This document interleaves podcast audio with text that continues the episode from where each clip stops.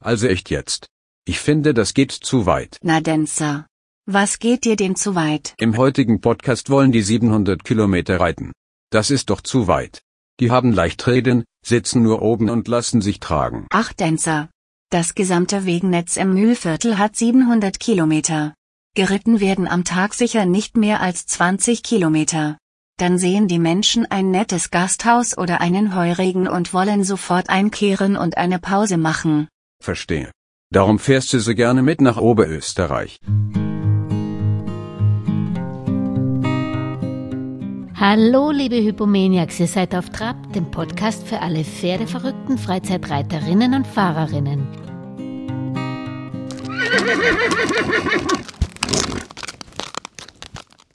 Über die Faszination des Wanderreitens und wie man sich und sein Pferd am besten darauf vorbereitet, unterhalte ich mich mit unserem Auftrag-Podcast-Gast Markus Danninger. Markus vertritt das größte zusammenhängende Reitwegenetz Europas, das Pferdereich Mühlviertler Alm in Oberösterreich. Servus Markus. Wie sollten sich eigentlich Reiter vorbereiten auf so einen Wanderritt, wenn wir mal wieder das Pferd von vorne aufzäumen? Was ist denn die Faszination am Wanderreiten und was muss man da mitbringen? Das Wichtigste ist, dass man sich vorbereitet, geistig vorbereitet, weil man kein Viereck hat und keine Halle hat, sondern tatsächlich in der Natur unterwegs ist. Und das ist für viele äh, ein neuer Weg, äh, richtig Grenzen zu überschreiten und das ist neben der körperlichen Fitness, weil natürlich ist man unterwegs und sitzt dann irgendwie einige Stunden am Pferd, äh, wirklich das Wichtigste. Wir haben das öfter, dieses Thema, mhm. dass man zwar ausgezeichnet reiten kann, aber einfach Angst hat, da rauszugehen. Ja? Und das muss man einfach zu Hause üben, indem man die Runden rund um den Hof immer größer gestaltet ja, und mhm. irgendwann kein Problem hat. Ja. Mhm. Wichtig ist sicherlich auch, dass das Pferd vorbereitet ist. Ja. Ähm, weil entweder kommt man ja mit dem eigenen Pferd und das machen die meisten, die mhm. fahren mit dem Pferd auf Urlaub, ja. Und ja, bergauf und bergab, das sind oft Belastungen für Pferde, die sie nicht kennen. Mhm. Ich glaube, das ist bergab, ja, ist ja immer wieder Thema. Und das kann man schon trainieren, ja, im Kleinen und dann einfach das Pferd nicht überbeanspruchen, wenn man da ist. Mhm. Das ist ein guter Punkt, den kenne ich auch hier vom Schlösserritt in Machfeld, wo man doch fünf, sechs Stunden am Tag reitet, was die Pferde nicht gewohnt sind. Man muss die langsam dorthin führen, bevor man dann wirklich den Urlaub antritt, oder? Genauso ist es. Langsam dorthin führen ist das Richtige, ja. Aber das passt ja ganz gut zusammen, auch sich selbst langsam vorzubereiten, ja, auf das, was man da macht. Und, und das einfach über Monate, Wochen zu tun wenn man dann einmal den Einstieg geschafft hat, ja, dann ist es einfach. Ja. Mhm. Dann kann das Pferd das, dann kann man selber das und die meisten Pferde sind ja trotzdem immer so viel unterwegs, dass sie diese 15, 25 Kilometer am Tag, die man unterwegs ist, auch tatsächlich schaffen. Ja. Mhm. Wie viele Stunden sind es eigentlich, die man so normalerweise ihre, eure Gäste unterwegs sind? Und man kann ja auch mit kleinen Sternritte von den Höfen wahrscheinlich anfangen. Genau. Sternritter ist auch das, was derzeit eigentlich am meisten von den Gästen genützt wird. Mhm. Das heißt, die reiten von einem Betrieb weg, reiten eine Runde, da haben sie die Möglichkeit, äh, irgendwo einzukehren auf eine Rast, eine, was zu essen, das Pferd zu versorgen, was zu trinken und kehren dann wieder zurück. Damit ja. kann man praktisch auch sein eigenes Können oder auch seine eigene Ausdauer mal testen, oder? Ja, ich würde das nicht empfehlen, das erst im Urlaub zu machen, das zu testen, sondern zu Hause zu testen. Weil wenn man da ist, ist es zu spät und die Vorstellung, wie das im Urlaub ist, deckt sich oft dann nicht mit der Realität. Ja? Mhm. Äh, wenn, wenn ich von bergauf und bergab spreche, ist es bei uns tatsächlich so, überall wo man raufgeht, kann man sicher sein, dass es kurz darauf runtergeht. Ja? Und das im Urlaub dann zu testen, da kann man das Pferd abstellen nach wenigen Stunden, ja, und das zahlt sich nicht aus, ja. Mhm. Äh, empfiehlst du überhaupt, dass man vielleicht äh, den ersten Wanderritt nicht unbedingt auf sein eigenes Pferd macht, sondern auf die geschulten Pferde vor Ort? Na, unbedingt. Das soll man schon mal im eigenen machen, ja. Mhm. Äh, gewisserweise gibt es ja Möglichkeiten. Ich sage, ich reise mit dem Pferd an, mhm. ja, mache einen Ausritt von einer Stunde und gehe nicht gleich vier, fünf, sechs Stunden damit, Mhm. Geh am Abend noch einmal eine Runde, ja. Und das ist einfach auch das, Wanderreiten bedeutet nicht oder nicht mehr jeden Tag von Station zu Station zu reiten, Mhm. 30, 40 Kilometer zu machen, sondern Urlaub mit dem Pferd zu machen und in der Natur unterwegs zu sein. Mhm. Das heißt, die meisten machen Sternritte, wie du erzählt hast. Also Die vom meisten machen Sternritte, genau, und Mhm. seit einigen Jahren auch wieder Rundritte, weil wir da ein spezielles Angebot haben. Mhm.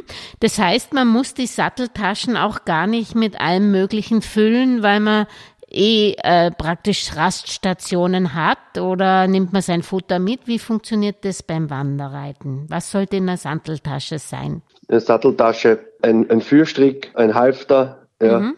äh, vielleicht irgendwo eine, eine Bürste oder vielleicht was jetzt im Sommer gegen das Ungeziefer. Aber man braucht kein Getränk, kein Essen. Wir haben so eine tolle Infrastruktur mm, und man kommt wieder zurück. Ja, äh, vielleicht äh, etwas äh, Bargeld, weil das ist bei uns noch nicht so üblich, dass man mit Karte bezahlen kann überall. Ja. Mhm. Und dann kommt man schon ganz gut durch. Ja. Und wenn man dann natürlich irgendwann einmal draufkommt und sagt, ich möchte gerne einige Tage hintereinander unterwegs sein, ja, dann kann man natürlich auch mit Satteltaschen reiten. Mhm. Aber es gibt auch mittlerweile Gepäcktransport. Mhm. Das heißt, wir transportieren das und das ist angenehm. Ja. Mhm. Wer das nicht will und die ganz die wildromantische Art mit den Taschen, die können das machen. Das gibt's auch äh, immer wieder. Ja. Aber grundsätzlich soll der Service schon sehr hoch sein. Also ich persönlich würde bei längeren Ritten in jedem Fall noch einen Hufauskratzer und ein Taschenmesser mitnehmen und in der Satteltasche vielleicht auch noch Platz für ein Desinfektionsspray und eine kleine Wasserflasche reservieren, denn oft ist man dann doch nicht so schnell und direkt zur nächsten Raststation unterwegs oder beherrscht das Kartenlesen vielleicht doch nicht so gut, wie man glaubt.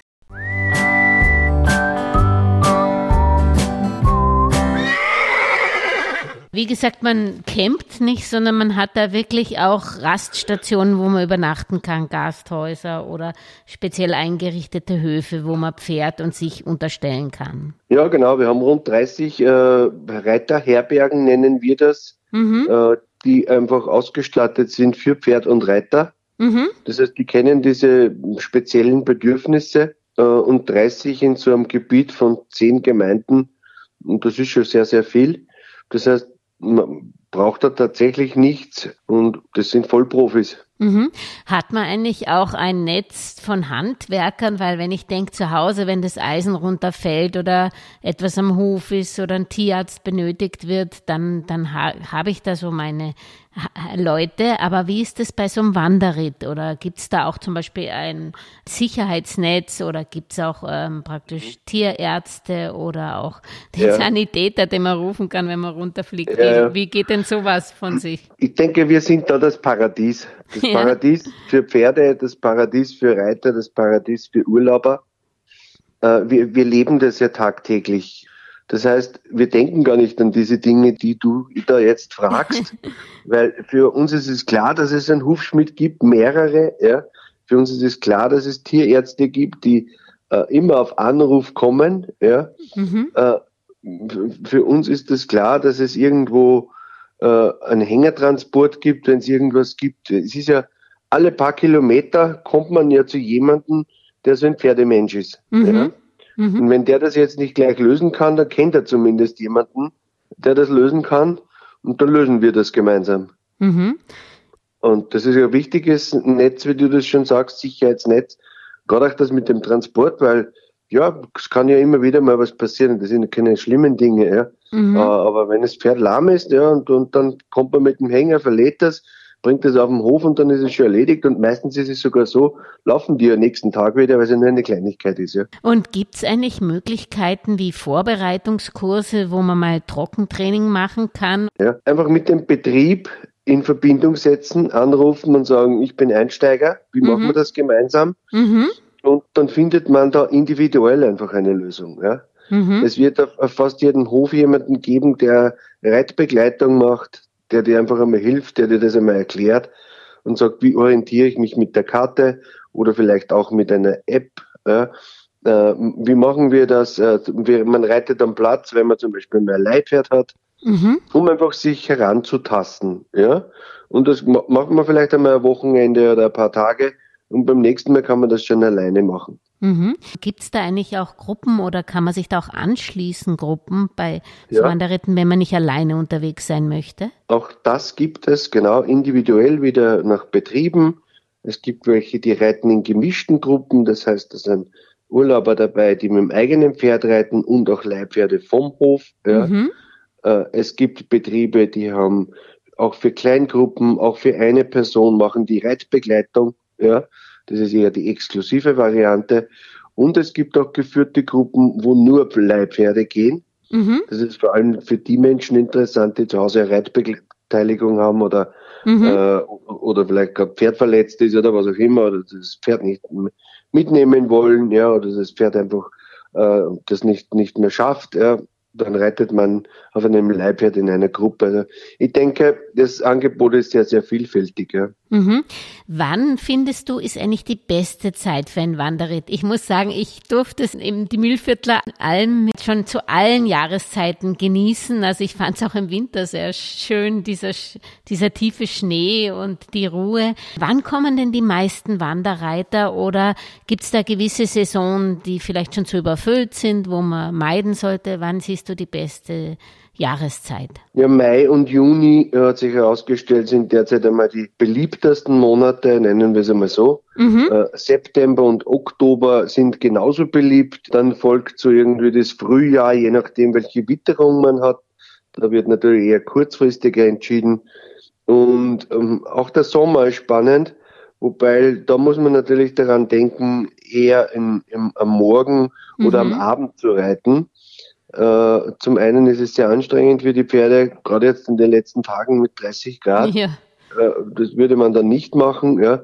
Ähm, Oder zumindest nicht auf Strecken, wo es wirklich in der Sonne, wo man in der Sonne unterwegs ist. Ja, und dann ist es auch nicht angenehm mit, mit den ganzen Bremsen und, und Fliegen und, und Gelsen etc. Äh, Aber wie gesagt, das wird Anfang August ist das wieder vorbei und das ist auch noch sehr, sehr schön. Also ich würde mal sagen, ab Mitte August bis Oktober ist eine wunderbare Zeit zu, zu reiten. Ja. Mhm. Genau. Ja. Darf ich noch ergänzen? Du hast den Winter angesprochen. Ja. Äh,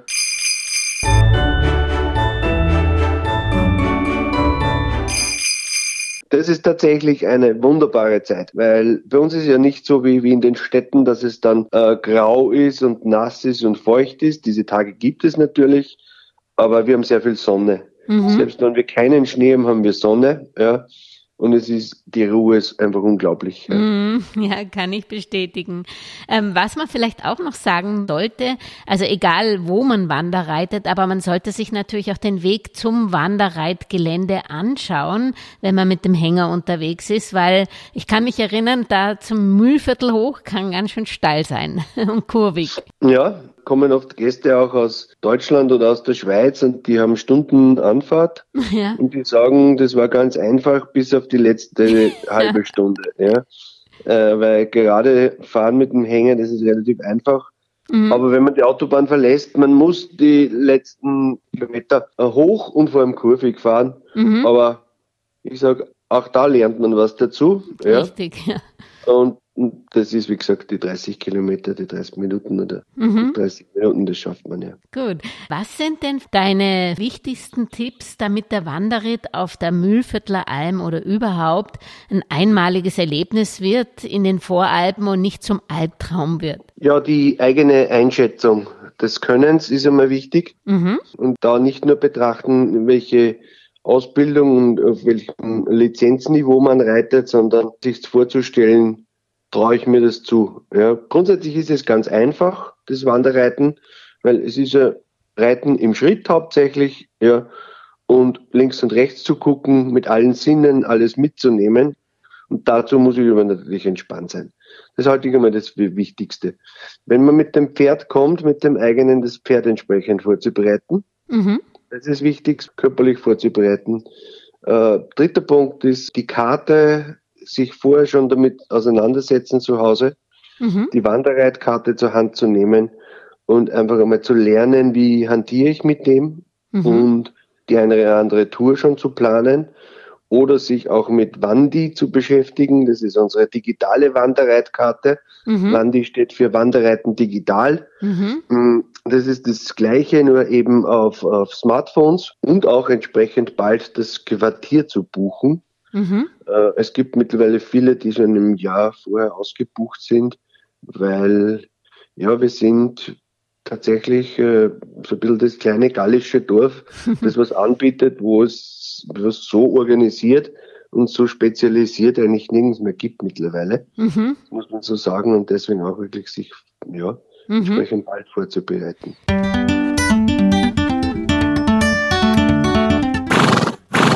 Hast was Wichtiges angesprochen ähm, bezüglich Wanderreitkarte. Also mit Google Maps kommt man natürlich da zwischen den Wäldern nicht gut zurecht. Ja, man, man, man wird schon zurechtkommen, aber man bekommt große Probleme. Ja. ja. Äh, weil Reitwege sind oft auf Privatwegen ja. und äh, wir sind im sehr guten Einvernehmen mit den Grundbesitzern, mit den Jägern, mit den Förstern, äh, Radfahrern etc. Ja und die gestatten uns das. Ja, und äh, wenn da natürlich jemand über die Wiese des Bauern reitet, dann hat er keine Freude. Ja. ja. Und alle Menschen sind bei uns sehr, sehr freundlich, bis dass solche Dinge passieren. Das mögen sie nicht. Ja. Und deswegen ja. braucht man eine, Ran eine Wanderreitkarte. Ja. Weil, damit man sich tatsächlich nur auf diesen Reitwegen bewegt. Und ich sage, bei 700 Kilometern kann es ja nicht so schwierig sein, äh, einen richtigen Weg zu finden, der wirklich als Reitweg markiert ist. Mhm. Und deswegen rechtzeitig damit auseinandersetzen. Mhm. Arbeitet ihr da mit Plaketten, dass man auch irgendwie da äh, nummeriert ist? Wenn ja, wenn man mit dem eigenen Pferd unterwegs ist, bekommt man beim Urlaubsstart eine Plakette aus Holz. Mhm. Ja. Äh, da steht dann drauf, in welchem Zeitraum man jetzt die Reitwege benutzt. Also es ist ganz einfach, ein Tag, vier Tage, eine Woche, was auch immer. Ja. Mhm diese Plakette gibt man irgendwo auf den Zaumzeug, damit es ersichtlich ist. Und, und, damit zahlt man auch ein paar Euro Beitrag. Ja, und damit können wir uns auch leisten, dass die Beiträge immer hergerichtet sind. Und auch jeder sieht auch natürlich, dass dieser Beitrag geleistet wird. Und das ist für die Grundbesitzer auch ganz wichtig. Mhm. Ähm, was würdest du eigentlich grundsätzlich nochmal zur Ausrüstung auch sagen? Was sollte man mitnehmen? Welche, mit, mit welchem Zaunzeug kommen die Leute oder ist das individuell? Mit welchen Sätteln? Äh, ja, braucht Satteltaschen? Was, was sollte man nicht vergessen? Oder Regen? Einen, ein, am liebsten natürlich ja. einen Hasenfilzhut. Aber ja. was, äh, gegen Regen, was sollte man da nicht vergessen einzupacken? Fangen wir mal bei den Schuhen an. Ja. Es sind nicht unbedingt die Dressurstiefel gefragt. Ja. äh, festes Schuhwerk, das heißt Wanderschuhwerk zum Beispiel, ja. höher, die über den Knöchel gehen, schützen zum einen vor, ja, irgendwie das Pferd tritt ja vielleicht einmal irgendwo auf den Fuß, ja, das ist einmal wichtig. Zweitens, man, man läuft ja auch sehr viel, ja. ja. Man steigt ab, geht neben dem Pferd mhm. und da ist viel festes Schuhwerk notwendig, ja. Äh, ob man dann den Hut oder den, den Helm aufsetzt, ist äh, so ein bisschen das Thema des Lifestyles und wie man das selber einschätzt. Ja. Äh, Hut hat den Vorteil, dass er vor Regen besser schützt als der Helm. Ja. Mhm. Der Helm wird sicherlich beim Sturz besser helfen als der Hut. Das darf jeder selbst entscheiden. Äh, Regenausrüstung empfehle ich unbedingt. Ähm, wenn man das erste Mal anhat und sieht, was das bringt. Das ist ein langen Mantel, das über dem Pferd liegt, das wärmt extrem. Ja. Mhm. Schützt, äh, schützt tatsächlich vor Nässe, also vor der Nässe, die dann den Körper wirklich äh, auch schon nahe kommt. Hm, das, das sind so die wichtigsten Dinge. Sattel, äh, es reiten viele im Westernsattel, weil man natürlich da die Möglichkeit hat, viel irgendwie anzubinden mit mhm. den äh, mit den Lederriemen. Ja. Ich bevorzuge für meine Gäste Wanderreitzettel, das heißt, mhm. die sind grundsätzlich gebaut im Englischstil, ja, und sind aber etwas bequemer. Mhm. Also man sitzt weicher, man hat auch Vorrichtungen, dass die Knie im Bergabreiten einfach gut positioniert sind und haben auch Möglichkeiten über Ösen und Lederriemen was anzubringen. Mhm. Aber auch, auch da ist es so wie Helm und, oder Hut, also Western-Sattel oder englische Sattel. Und da geht es nicht um die Reitweise, ob ich das Pferd Englisch oder Western reite, sondern eigentlich mehr um den Sitz von dem Ganzen. Ja. Mhm. Sonnencreme, also diese Klassiker, ja, äh, schadet nie. Mhm. Äh, und Insektenspray, gerade jetzt in diesen zwei Monaten, ist ganz, ganz wichtig. Ja. Genau. Und wie gesagt, Bargeld, so blöd das klingt, aber man Ja. kommt mit Geld auf dieser Welt schon noch ganz schön weit. Ja, genau. ja. Und wie schaut's eigentlich mit so Erste Hilfe? Sollte man da ein kleines Packerl auch in die Satteltasche stopfen oder ist das nicht notwendig, weil doch das, das Netz äh, groß genug ist, dass man schnell jemanden rufen kann? Ich kann und darf da gar nicht Nein sagen dazu. Natürlich, ja. Erste Hilfe-Paket ist i- immer super, ja. Mhm. aber ich sage, ich führe keins mit. Mhm. Ich ganz ehrlich habe das auch noch niemandem empfohlen. Ja. Äh, ich würde sagen, äh, vielleicht eine Schutzhülle für das Handy. Mhm. Äh, das ist fast wichtiger, um jemanden anzurufen und zu sagen, äh, wir sind da und es ist dieses passiert. Ja. Mhm. Im Vorfeld vielleicht äh, sich damit zu beschäftigen, was mache ich mit dem Pferd im Erste-Hilfe-Fall. Ja. Mhm. Das ist sicherlich nicht schlecht und da geht es jetzt nicht um Verarzten, ja, Mhm. sondern Hitze und diese Themen. Ja. Sondern bis der Tierarzt das- da ist. Ja. Genau, wie kann ich das regulieren? Ja. Mhm. Aber ich weiß nicht, ob man im Erste-Hilfe-Paket, ja, wichtig ist, dass schnell die richtigen Personen da sind und Mhm. zu haben und quasi so drei Notfallnummern einzuspeichern. Wobei ich ganz, ganz ehrlich sagen kann, äh, es passiert ganz, ganz wenig. Mhm. Ja. Mhm. Darf man nicht vergessen, wir haben ja 15.000 Nächtigungen Mhm. in dieser kleinen Region und man hört immer wieder mal von Unfällen, aber da fällt jemand runter, äh, verknackst sich was, aber es Mhm. passieren große Dinge ganz, ganz selten. Ja. Genau. Mhm. Spricht auch dafür, dass die Menschen und auch die Pferde wesentlich besser äh, vorbereitet sind, als das noch vor Jahrzehnten war. Der heutige Podcast ist wirklich interessant. Lauter gute Tipps für das Wanderreiten. Und was ist dein Lieblingstipp? Wenn man abstürzt, ist es wichtig, den Kopf Richtung Talseite zu drehen. Aha, und wieso? Da ist die Aussicht besser. Mhm. Apropos Vorbereitung, hilft da auch der Trend zu Trails? Ist das auch eine Möglichkeit, ein bisschen da vorzubereiten? Weil ich kann mich erinnern, ihr habt ja. Ja. doch hier und da auch Schiefer und ähm, da muss man auch drauf äh, vorbereitet sein, dass da vielleicht das Pferd mal ein bisschen abrutscht, weil es ein bisschen beim Schiefer Ja. ausrutscht oder so. Ähm, ja, macht es Sinn, Trailreiten Ja, oder? das macht Sinn. Das macht sicher Sinn. Wir sprechen allerdings ja immer von Pferden, die, also Pferd ist grundsätzlich sehr trittsicher, ja, wenn Ja. man das lässt. Und Pferde, die natürlich sportlich orientiert sind, ganz egal ob es im Springen, Dressur, äh, Vielseitigkeit, was auch immer ist, ja, äh, vor allem die Dressurpferde, die sind dann das natürlich nicht mehr so gewöhnt. Mhm. Weil, wenn man immer in der Halle oder auf der Bahn läuft, ja, verliert man das irgendwann. Mhm. Das trittsichere, aber alle anderen kann man natürlich einen Trail machen und ich, ich finde das schon sehr spannend, Pferde da auch vorzubereiten und vor allem meistens geht es mehr um den Reiter, sich vorzubereiten. Ja. Ja. Äh, Mein geflügeltes Wort ist immer, das Einzige, was den, das Pferd stört, ist der Reiter. Ja. Mhm. Das stimmt. ja. Alleine können die galoppieren, also das kann man sich nicht vorstellen, wie steil, ja, runter und rauf, aber wie gesagt, das stört einfach hin und wieder der Reiter. Ja Mhm. durch das Gewicht, durch die Balance, durch die ja, Belastung.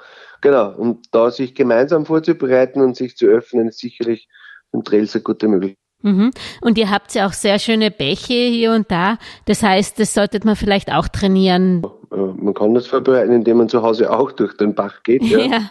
Pferde machen das. Ja. Mhm. Wie gesagt, äh, wenn der, der Reiter geistig äh, frei ist, wir haben so richtige Pferdeschwemmen, das heißt, da kann man sogar mit dem Pferd baden gehen. Irgendwie machen die Pferde das immer.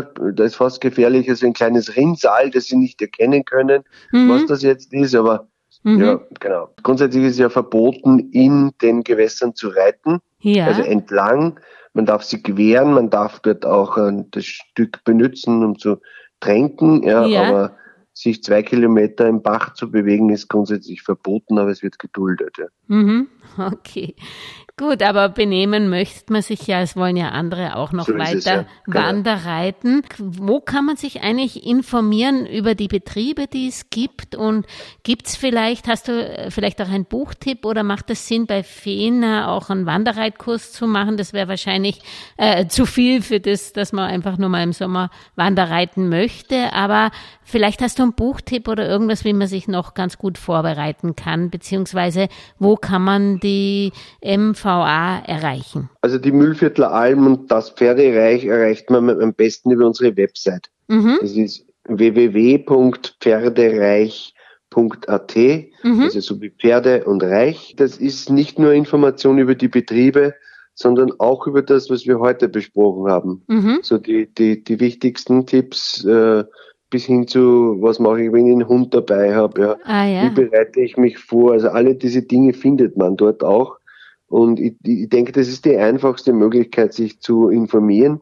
Einen Kurs zu machen, Wanderreitführer, warum nicht? Ja, da taucht man dann aber natürlich schon sehr, sehr tief hinein. Ja. Mhm. Äh, dauert auch eine gewisse Zeit, aber ist richtig cool, weil er sagt, das kann man fürs Leben im Sinne von Ausreiten alles benötigen, ja, was man dort. Es geht so weit, dass man das auch sportlich machen kann. Es gibt ja die Track, also äh, die Orientierungsreiter. Mhm. Es ist ja genauso sportliche Disziplin wie Springen und, und Dressur. Mhm. Und da sind wir nicht ganz, äh, da gehören unsere Reiter zur Weltspitze. Aha, Nicht, okay. nicht, nicht, nicht von ganz ungefähr natürlich, ja, weil die trainieren das da und äh, ist wirklich spannend, kann man sich angucken. Ja. Mhm. Zeug heißt das und Orientierungsreiten sportlich. Ja. Mhm. Genau, das kommt man dann irgendwie zum, vom Wanderreiten zum Sportlichen und ja, macht Mhm. richtig Spaß. Bis hin zu dem Working Equitation, das geht alles in die Richtung ein bisschen, ja, gemütlicher als der typische Turnierstress, wird wahrscheinlich auch das Orientierungsreiten etwas gemütlicher sein und in die Richtung so vielleicht vergleichbar mit dem Skifahren und dem Snowboard geht's ein wenig, oder? Ja, äh, ich weiß gar nicht, ob gemütlich jetzt so das, der richtige Begriff ist. Ich denke, es ist eher so praxisorientiert. Ja. Ich sehe das Praxisorientiert. bei der Wo- Working Equitation ja genauso. Äh, mit dem Pferd an einem Bullen vorbeizureiten, das passiert dir da bei uns auch alle zwei Tage. Ja. Äh, ein Tor zu öffnen, äh, muss man jetzt nicht, nicht unbedingt vom Pferd aus machen, aber das, das sind alles Übungen. Also verkehrt durch Stangen zu gehen, das macht auch Sinn, das macht man nicht nur damit man irgendwelche äh, Richter begeistert. Und genauso ist es beim Orientierungsreiten. Da gibt es eine Aufgabe, hängende Äste heißt das. Ja. Mhm. Das heißt, muss man sich mit dem Pferd ganz klein machen, um da durchzukommen. Und das Ja. macht Sinn, ja. Ja. Genau, das, das ist wichtig, ja. Mhm. Oder irgendwo über einen Baumstamm drüber zu kommen, macht auch Sinn. Gut, du hast nur angesprochen, das vielleicht noch zum Schluss. Der Hund, kann man den so leicht beim Wanderreiten mitnehmen? Das ist ja auch Wald und wer Ja, mit dem Hund kommt, ist der angeleint oder wie stelle ich mir das vor? Oder sollte ich den Hund lieber in Pflege geben, während ich Wanderreite? Wenn man umgehen kann damit, ja, kann man den sehr gern mitnehmen. Hunde sind wirklich auf fast allen Betrieben herzlich willkommen. Mhm, Äh, Aber umgehen heißt nicht nur beim Reiten, sondern auch am Hof. Ja. mhm, Äh, Hunde müssen wissen, was sie tun dürfen. Ja. Der Besitzer muss wissen, wo sind Grenzen. Und beim Reiten selbst ist der Hund anzuleinen. Ja. mhm, Es gibt natürlich ja, gerade im Wald etc. Äh, Tiere, ja, äh, andere Menschen, die man trifft, Radfahrer etc. Ja. Da müssen die, die Hunde schon sehr, sehr gut vorbereitet sein. Aber es, wir haben sehr, sehr viele Hunde, die mit Gästen dazu kommen zum Reiten. mhm. Und selbst wenn man ihn mitnimmt, muss man ihn ja dann nicht zum Ausreiten mitnehmen, ja, wenn man so will. Mhm, Weil stimmt. den kann ich ja dann am Hof lassen, wenn ich sage, ich reite zweimal eine Stunde pro Tag, ja, dann geht das ja. Mhm. Genau. Dann sage ich Dankeschön, Markus. Alles Gute nach Bitte. Mühlviertel. Tschüss. Danke. Servus.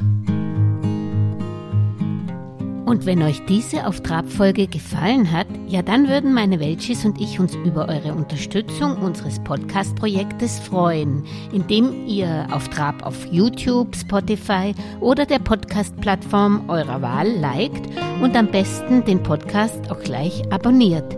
So könnt ihr auch keine Folge mehr verpassen. Vor allem aber bleibt auf Trab bis zum nächsten Samstag. thank